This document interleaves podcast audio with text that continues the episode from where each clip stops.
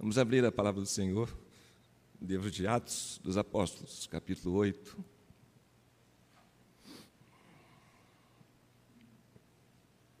Nós vamos ler um texto um pouco extenso, mas é um texto muito interessante que fala sobre missões, sobre despertar missionário, despertamento missionário, de vocação missionária. E creio que esse texto nos acompanha há bastante tempo, desde que fomos lá para o Panamá há seis anos atrás. Atos capítulo 8, vamos ler, vamos ler os versículos 1 a 17, depois a partir do 26. Diz assim a palavra do Senhor, Atos capítulo 8, a partir do versículo 1. E Saulo consentia na sua morte. Naquele dia levantou-se grande perseguição contra a igreja em Jerusalém, e todos, exceto os apóstolos, foram dispersos pelas regiões da Judéia e Samaria. Alguns homens piedosos sepultaram Estevão e fizeram grande pranto sobre, pranto sobre ele. Saulo, porém, assolava a igreja, entrando pelas casas e arrastando homens e mulheres encerrava-os no cárcere. Entre mentes, os que foram dispersos iam por toda a parte pregando a palavra. Felipe, descendo a cidade de Samaria, anunciava-lhes a Cristo. As multidões atendiam unânimes as coisas que Felipe dizia, ouvindo-as e vendo os sinais que ele operava. Pois os espíritos imundos de muitos possessos saíam gritando em alta voz, e muitos paralíticos e coxos foram curados, e houve grande alegria naquela cidade. Ora, havia certo homem chamado Simão, que ali praticava mágica, iludindo o povo de Samaria, insinuando ser ele grande vulto, ao qual todos davam ouvidos, do menor ao maior, dizendo: Este homem é o poder de Deus chamado grande poder. Aderiam a ele porque havia muito, os iludira com mágicas. Quando, porém, deram crédito a Filipe, que os evangelizava a respeito do reino de Deus e do nome de Jesus Cristo, iam sendo batizados assim homens como mulheres. O próprio Simão abraçou a fé e, tendo sido batizado, acompanhava Filipe de perto, observando extasiados sinais e grandes, sinais e grandes milagres praticados. Ouvindo, os apóstolos que estavam em Jerusalém que Samaria recebera a palavra de Deus, enviaram-lhe Pedro e João, os quais descendo para lá oraram para que para que recebessem, para que eles recebessem o Espírito Santo, porquanto não havia ainda descido sobre nenhum deles, mas somente haviam sido batizados em o nome do Senhor Jesus. Então lhes impunham as mãos e recebiam estes o Espírito Santo. Vamos saltar agora para o versículo 26. Um anjo do Senhor falou a Filipe, dizendo: Dispõe-te e vai para a banda do sul, no caminho que desce de Jerusalém a Gaza. Este se acha deserto. Ele se levantou e foi. Eis que um etíope, eunuco, alto oficial de Candace, rainha dos etíopes, o qual era superintendente de todo o seu tesouro, que viera adorar em Jerusalém, estava de volta e, assentado no seu carro, vinha lendo o profeta Isaías. Então disse o Espírito a Filipe: Aproxima-te desse carro e acompanha-o. Correndo Filipe, ouviu-o ler o profeta Isaías e perguntou: Compreendes o que vens lendo? Ele respondeu: Como poderei entender se alguém não me explicar? E convidou Filipe a subir e a sentar-se junto a ele. Ora, a passagem da escritura que estava lendo era esta: Foi levado como ovelha ao matadouro e como um cordeiro mudo perante o seu tosquiador, assim ele não abriu a boca. Na sua humilhação lhe negaram justiça. Quem lhe poderá descrever a geração? Porque da terra a sua vida é tirada. Então Eunuco disse a Felipe: Peço-te que me expliques a quem se refere o profeta. Fala de si mesmo ou de algum outro? Então Felipe explicou, e começando por esta passagem da Escritura, anunciou-lhe a Jesus.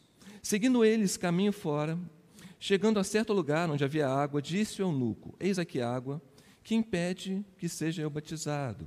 Filipe respondeu: É lícito, se crês de todo o coração. Respondendo ele, disse: Creio que Jesus Cristo é o Filho de Deus. Então mandou parar o carro, ambos desceram a água e Felipe batizou o eunuco.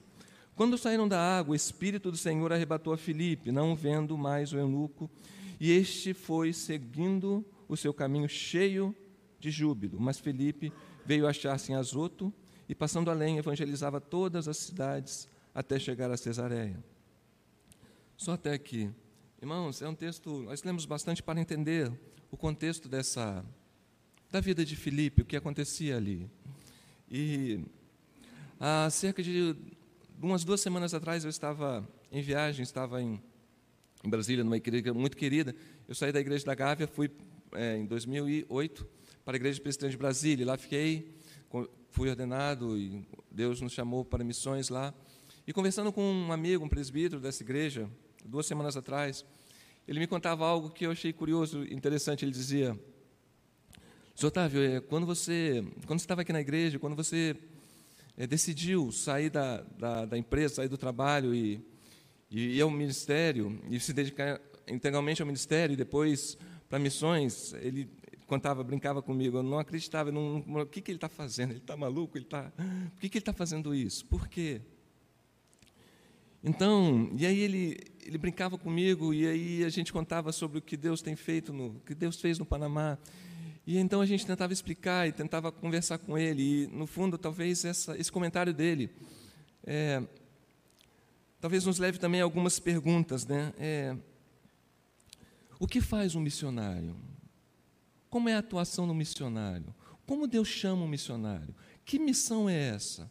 Para onde nós vamos? Para onde o que Deus quer fazer, seja na, na, na Costa Verde, ou, ou, seja no Panamá, ou seja na Espanha, porque Deus comissiona algumas pessoas para ir longe, para levar o Evangelho, o que ele vai fazer lá, o que, que o missionário faz. E talvez é difícil responder com palavras algo muito pessoal, que tem a ver com o relacionamento com Deus, como Deus capacita, como Deus chama, como Deus conduz, como Deus leva. Mas é uma pergunta que sempre nos faz. Mas Deus estava, como é que foi isso? Como é que aconteceu? Como é que sua família, os meninos, a Janete, como, como aconteceu isso? O que você tem feito? Como é o, o chamado? E creio que esse texto é, nos acompanha há bastante tempo. É um texto muito rico porque esse texto apresenta algumas respostas. Porque aqui nesse texto nós temos efetivamente o primeiro chamado missionário transcultural do Novo Testamento. Porque nós vemos uma pessoa, um diácono da igreja, chamado por Deus para ir levar o evangelho, para falar do amor de Jesus para uma pessoa, um eunuco etíope de outra terra, de outra região, de outra língua, de outra etnia. Então nós vemos aqui o livro de Atos é maravilhoso porque vai mostrando a atuação do Espírito Santo através da, da igreja.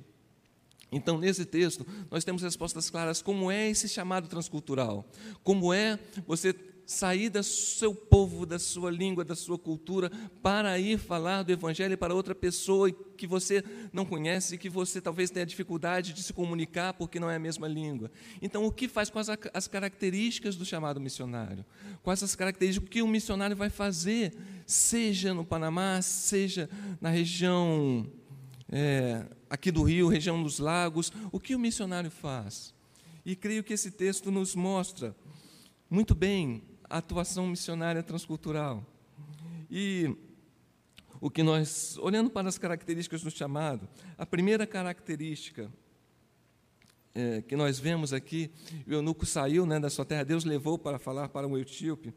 Repara que a primeira característica nós vamos ver no versículo 26. E o versículo 26, então, vem um anjo do Senhor, né, diz, olha como é que é a relação de, de Deus né, com, com Filipe. Um anjo do Senhor vem a Filipe e fala com ele, dispõe-te vai, vai para uma região, vai para outro lugar. O, a primeira característica do, do chamado missionário é a obediência. E Filipe simplesmente ele vai. Ele sai da onde ele estava e obedece aquele chamado de Deus. E, e o que nós Talvez a gente, talvez possamos pensar, não, mas é algo tão simples. Não, realmente faz sentido.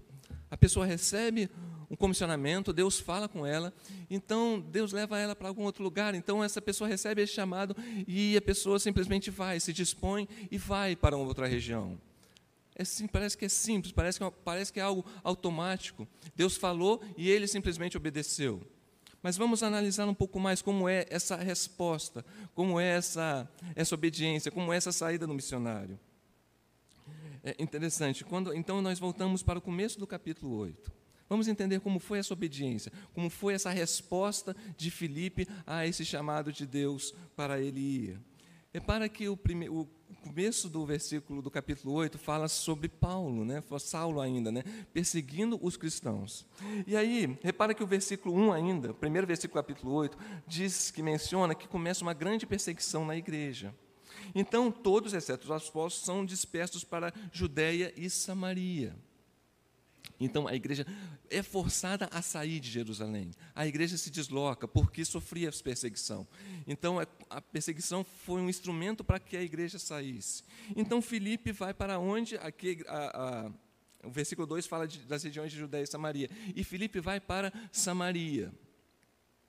E é muito interessante que quando, quando é, vai para, é, para Samaria, é, repara o que acontece a partir da pregação de Filipe em Samaria. A igreja dispersa, né, perseguição, ele vai para Samaria. E repara o que começa, repara as expressões que Lucas usa aqui em Atos, como ele descreve a reação, a, a resposta, o que aconteceu no ministério de Filipe ali em Samaria. Presta atenção, repara que, que interessante. As expressões são utilizadas. É, Filipe chega em Samaria e começa a pregar. Então, o versículo 6 vai dizer que as multidões atendiam unânimes a pregação de Filipe. Filipe estava em Samaria e começou a pregar. Então havia unanimidade, multidões compareciam para escutar o evangelho e para ouvir de Jesus. Versículo 6. E versículo 6 ainda vai falar algo interessante. É, eles ouviam e viam os sinais que estavam sendo realizados. Ou seja, era uma pregação, não era apenas uma pregação abstrata, não era uma, uma, uma, uma pregação, uma mensagem, des, vamos dizer assim, descontinuada sem, sem o resultado prático. Ou seja, havia a mensagem, mas a ação, a atuação, o poder de Deus estava ali. Sinais e milagres aconteciam. Versículo 7. Havia libertação espiritual. Haviam curas, sinais. Versículo 7 ainda, curas físicas também. E mais, versículo 8: havia grande alegria naquela cidade, fruto da manifestação do poder do Evangelho ali através da operacionalidade, de um homem, de, de Filipe. E mais, versículo 12 também vai dizer que muitos homens e mulheres eram batizados. Então Filipe estava, estava ali em Samaria, e olha o resultado da mensagem, da pregação de Filipe. Então a gente, se, a gente olha para esse texto, o que aconteceu ali foi absolutamente extraordinário, foi maravilhoso, um grande avivamento na cidade de Samaria. E nós ficamos pensando, talvez, né, como pastores e é, igreja, imagina o resultado.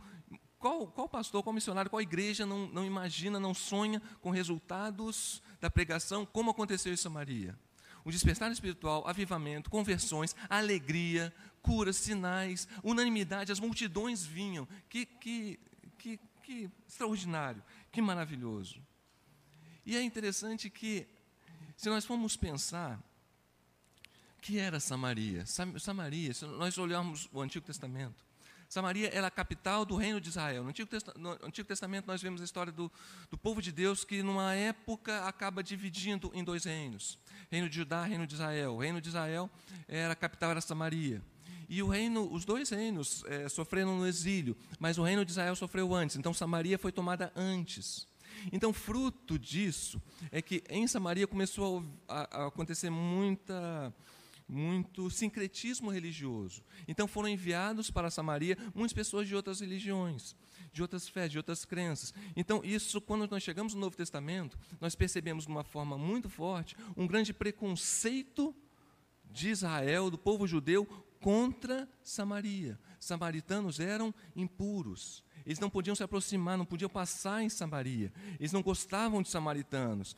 Então, quando nós olhamos para Atos capítulo 8, é muito curioso e interessante que estava em Samaria estava acontecendo um grande despertar, um grande avivamento.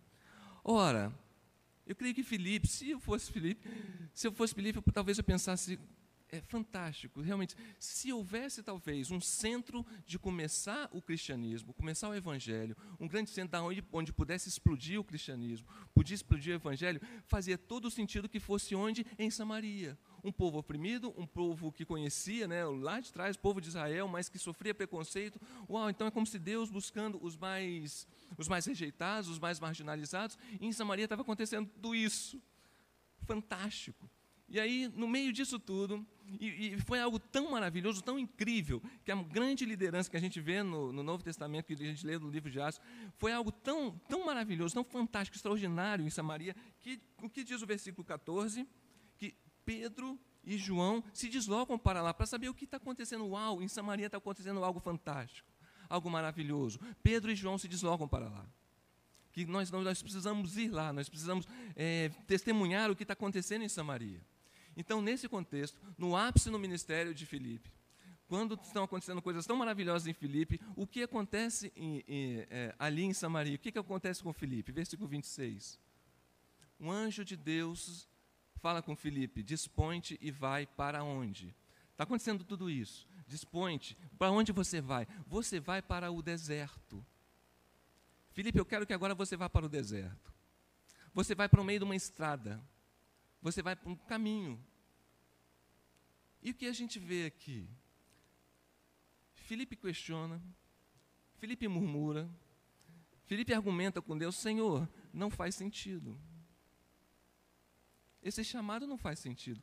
Senhor, Senhor, o senhor não consegue perceber o que está acontecendo em Samaria? Será que o senhor não está vendo Samaria? O que está acontecendo ali? Olha, se eu for ficar aqui, é, Pedro e João já chegaram. Vamos, vamos começar um seminário aqui, vamos começar algo fantástico aqui. Vamos estabelecer Samaria como o centro missionário da igreja. Olha o que está acontecendo em Samaria. A gente não vê Felipe fazendo isso. Felipe simplesmente ele obedece. Aquele chamado não fazia sentido. Mas Felipe foi. Interessante. Então, quando a gente pensa em chamar um missionário, o que o missionário faz? O missionário obedece ele chega, ele, ele vai. Aí talvez você possa dizer, mas, ah, pastor, mas para você é fácil. Para o missionário é fácil. Ah, o anjo falou, Senhor, ah, o, Lula, como queria que um anjo falasse? Como todos nós aqui querem um anjo falasse, não, vai para tal lugar. Vai, não, como é maior, mas Deus ainda não me falou. Talvez para um pastor, talvez para um, para um presbítero, isso seja, seja corrente. Deus fala, Deus comunica, então é, é algo tão cristalino é algo tão palpável, então você vê, mas comigo não é assim. Mas aí eu creio que esse texto nos permite refletir, nos, nos permite pensar. Será que, será que Deus já não comunicou? Será que Deus não tem falado? Será que Deus já não tem tocado a vocês? Será que o anjo do Senhor já não tem te falado? E simplesmente, porque o chamado talvez não faça sentido, porque nós estamos tão presos, arraigados em posição, em estrutura, numa localidade, em posses, em reconhecimento? Será que talvez, em vez de ser uma questão de, de obediência, seja uma questão talvez de discernimento, talvez não seja uma questão propriamente de não teve o chamado? Há, um, há uma, uma história muito linda. Sophie Miller foi uma missionária, não sei se todos, alguém já, já, já ouviu falar dela, uma norte-americana que veio para a selva amazônica, foi um tempo na na região da Colômbia e um tempo na região do Brasil também. Ela chegou ali, salvo engano, na década de 40 ou 50, ficou 40 anos na, na Amazônia. No final da vida dela, em 1997, ela foi entrevistada por um repórter cristão. E ela tem um trabalho é, maravilhoso. O reverendo, reverendo, Ronaldo Lidório conta muito sobre a história de Sophie Miller, num artigo que, salvo engano, está até no site da, da PMT. E esse repórter pergunta para Sophie Miller, tem um trabalho extraordinário entre indígenas da Amazônia. E ele pergunta, Sofia Miller, como é que foi, como é que foi seu chamado? Como é que foi? Como é que aconteceu? Como é que Deus te chamou? A resposta dela é maravilhosa. Ela diz assim: chamado, não, não tive chamado.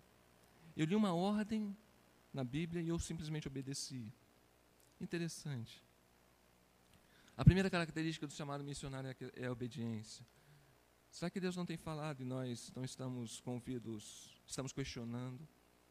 Talvez a falta de paz, a falta de tranquilidade, nas nossas, nas nossas vidas, na sua vida. É porque Deus chamou, mas de alguma forma, alguma coisa segura, porque aqui está bom, Samaria está bom.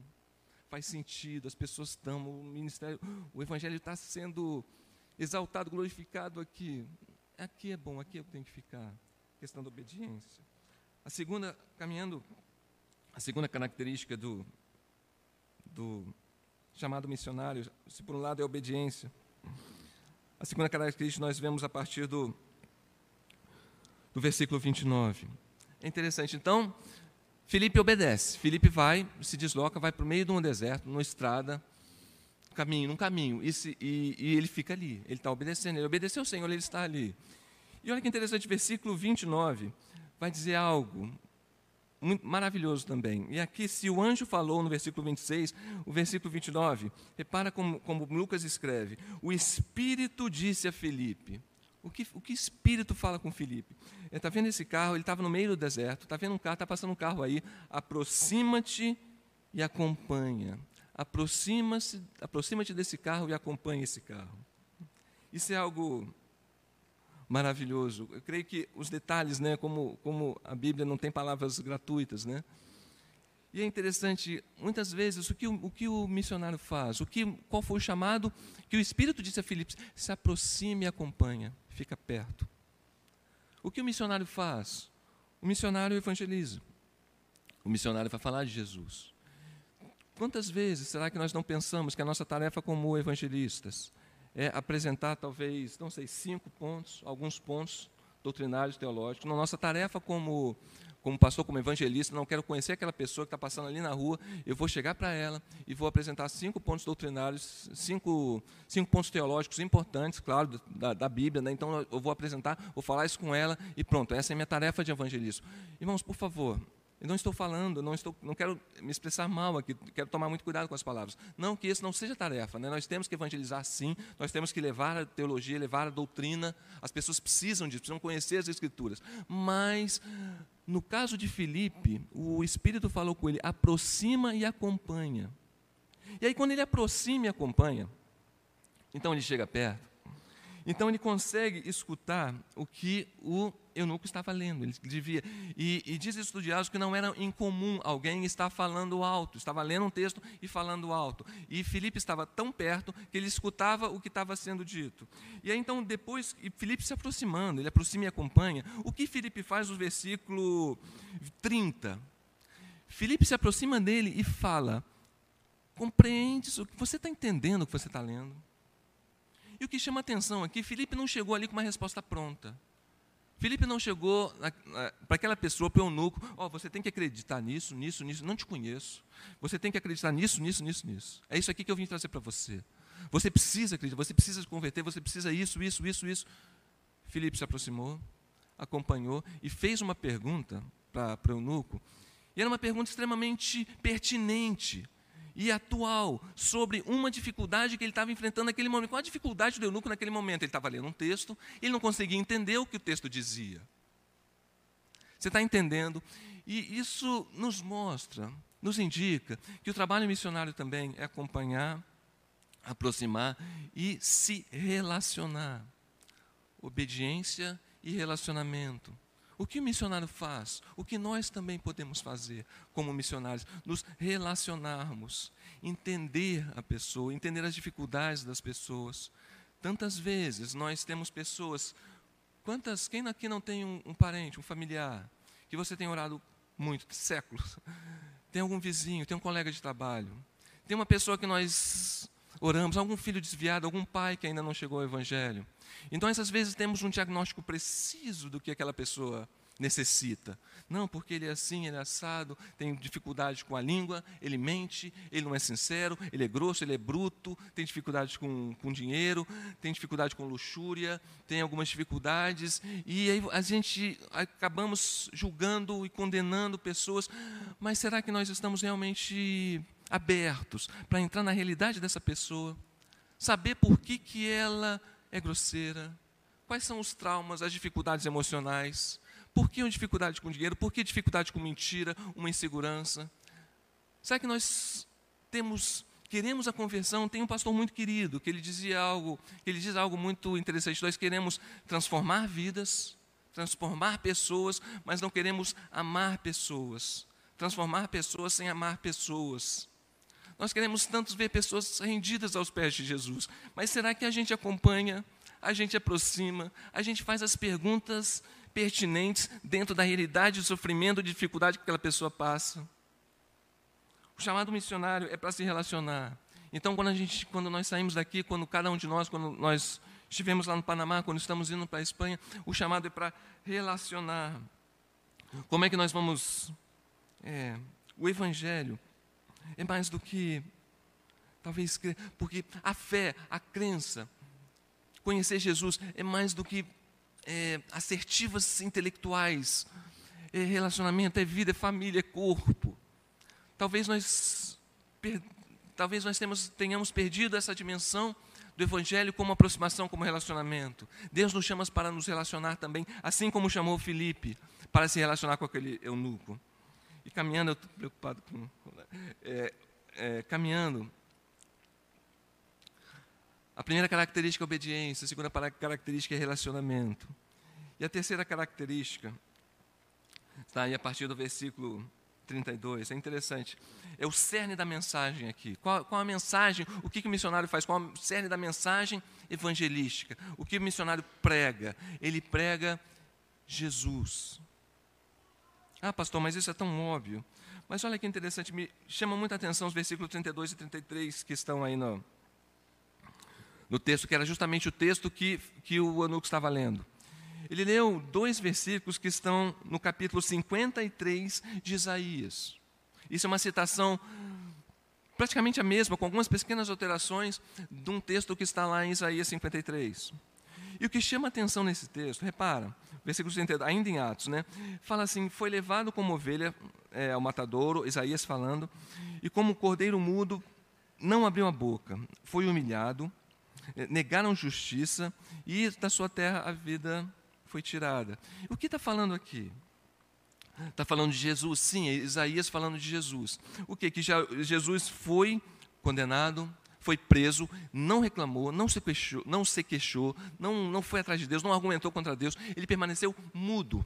Ele foi humilhado, versículo 33, e foi injustiçado, e foi morto.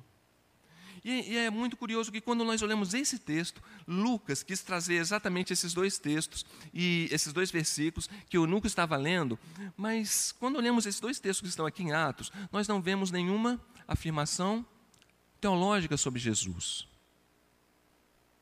Não, nós vemos aqui uma pessoa que foi perseguida, injustiçada, muda, foi morto e foi perseguida, humilhada e morta.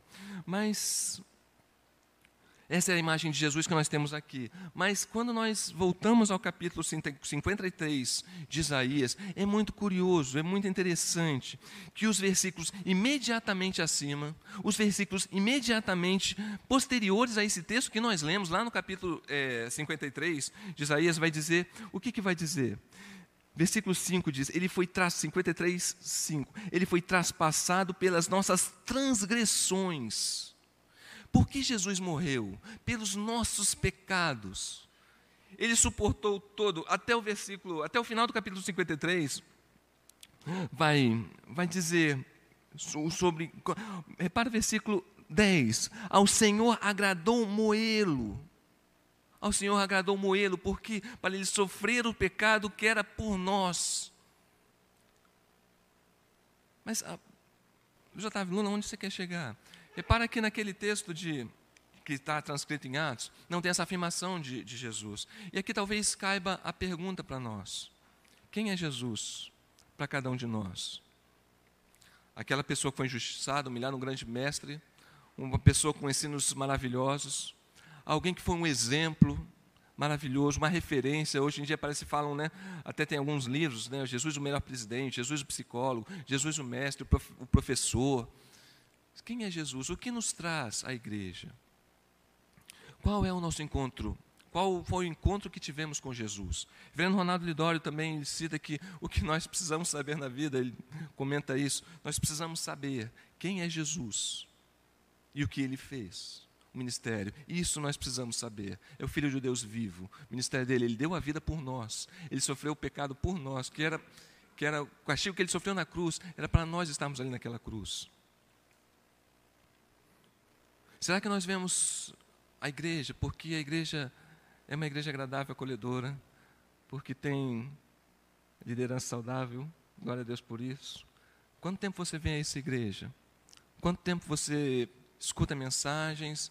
Porque talvez porque Jesus é uma boa referência, vou trazer meus filhos ali, porque é uma igreja muito gostosa de estar, temos família aqui. O que o que te traz a igreja? O que te traz a fé? São referências, são valores morais? Ou é saber que Jesus é aquele que deu a vida por você? Você realmente passou por uma experiência de arrependimento? Você sabe que Jesus deu a vida por você porque era o seu pecado que fez ele sofrer na cruz? Quem é Jesus para cada um de nós? Esse texto nos, nos convida a refletir. É muito interessante como Lucas transcreve esses dois versículos, mas aqueles outros que nós vemos lá em, em, em Isaías. Quem é Jesus? Qual encontro que você já teve com Jesus? O que missionário faz? E a partir daí, repara que esse texto, o versículo 20, 34 e 35 vai dizer, o que Felipe faz então? Felipe, ele explica a escritura. A partir desta passagem, Felipe vai explicando quem é Jesus para o eunuco e vai contando o evangelho através das escrituras para o eunuco. Então ele vai falando quem verdadeiramente é Jesus, aquele que deu a vida por nós. E a história continua. E como vai terminar essa história? Eles caminham e eles passam por uma, um lugar onde tinha água. E aí o, o eunuco pergunta a Filipe: O que me impede? Aqui tem água, o que me impede de ser batizado? Então eles param e, e o eunuco é, é batizado. E interessante, como é que termina a história? Os últimos dois versículos, né? Repara, quando saíram da água, o Espírito do Senhor arrebatou a Filipe.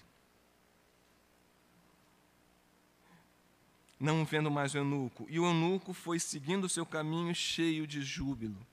Como é que termina essa história? Como é que termina a história para Filipe e para o eunuco? Filipe é arrebatado, é conduzido pelo Espírito. O Espírito leva Filipe agora para outro lugar. Nossa vida tem sido conduzida pelo Espírito.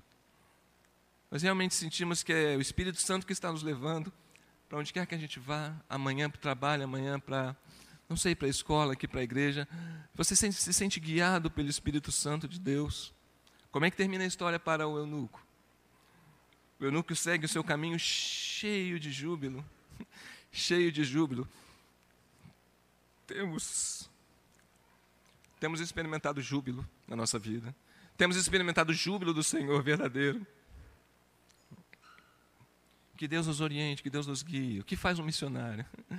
O missionário obedece, o missionário se relaciona, o missionário fala de Jesus como aquele que nos deu, que nos deu vida. E quando nos perguntam, né, o que nós fomos fazer na, no Panamá, que nós vamos fazer na, na, na Espanha? Há seis anos atrás nós fomos lá para o Panamá e lá não tinha igreja presbiteriana. O Panamá não tinha igreja reformada. E foram seis anos de, de foram árduos, difícil, um, período difícil no começo, de reuniões somente em nossa casa, mas pela graça de Deus, a igreja pôde alugar um, um, um local, a igreja pôde ter seu, foi, pôde ter sua personalidade jurídica reconhecida depois de um processo de três anos, e a igreja está lá. E atualmente tem quatro famílias missionárias da PMT presbiterianas lá no Panamá, que vão continuar o trabalho, vão plantar mais igrejas no, no Panamá. E dessas famílias missionárias que estão no Panamá, elas estão, as famílias que estão lá têm visto religioso, porque a igreja presbiteriana do Panamá, perdão, porque a igreja presbiteriana do Panamá reconhecida forneceu visto religioso para eles. E agora Deus nos conduz para a Espanha, também para plantar igreja lá. O que faz um missionário? O missionário não, não trabalha sozinho. O missionário vai com a igreja. O missionário vai em oração. Que Deus nos abençoe e que possamos cada um de nós também sermos missionários, obedientes, nos relacionando, falando de Jesus e sendo guiados pelo Espírito e vivendo em júbilo. Deus nos chamou para ter júbilo, alegria eterna. Vamos orar. Pai amado, te agradecemos, Senhor, porque Senhor Deus da vida, Deus da alegria. Ó oh, Senhor, Te damos graças, Pai. Move nossa igreja, move nosso coração, Senhor. Pai, se alguém ainda não teve aquele encontro com o Senhor, Pai, aquela transformação, ó oh, Pai, vai provocando, Senhor, vai instigando, vai alimentando. Pai, faz de nós obedientes ao Teu chamado, Senhor. Pai, ensina-nos, Pai, a nos relacionarmos, Pai. Ensina-nos a olhar para pessoas com amor, Senhor. Explicar, falar de Jesus. Senhor, te agradecemos, Senhor, por essa igreja, por cada pessoa aqui, por seu conselho, sua liderança os pastores. Ah, Senhor, nos leva, Pai, nos conduz para onde o Senhor quer, Pai. Ó Senhor, que podemos, que tenhamos mais e mais, ó Pai, despertar, Senhor, avivamentos, Pai, em nossa vida, Senhor, em nossas vidas. Te rogamos e te agradecemos, no nome precioso de Jesus. Amém.